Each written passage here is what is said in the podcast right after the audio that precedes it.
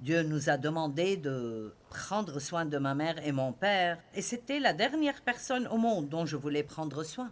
Il n'y avait aucune raison pour que je le fasse. Il m'avait maltraité, abusé de moi, il n'avait rien fait pour moi, et pourtant je savais que c'était la bonne chose à faire. Ce n'était pas amusant à faire, mais je savais que c'était la bonne chose à faire. Maintenant écoutez, ce n'est pas parce que quelqu'un vous a maltraité que vous avez maintenant le droit de faire quelque chose de mal.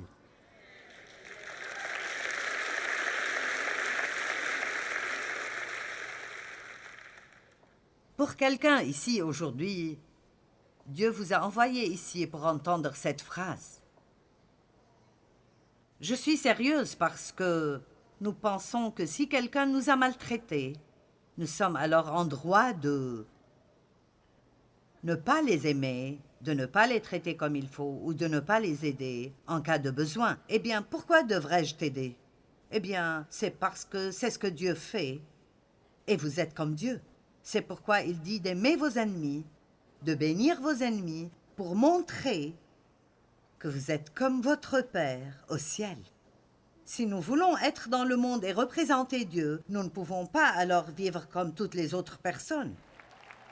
Nous devons faire des choses qui n'ont aucun sens pour le monde ou la pensée naturelle, mais nous les faisons parce que nous savons que c'est la bonne chose à faire.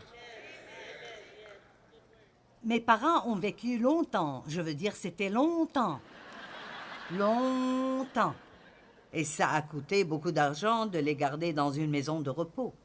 J'ai finalement dû embaucher quelqu'un pour m'aider à faire les courses et faire ces différentes choses, et il n'y avait aucune raison valable de le faire, mais je peux vous dire que c'était probablement l'une des choses les plus puissantes que j'ai jamais faites, qui m'avait affectée dans le domaine spirituel. Ça m'a donné un pouvoir spirituel et ça a enlevé le pouvoir de Satan.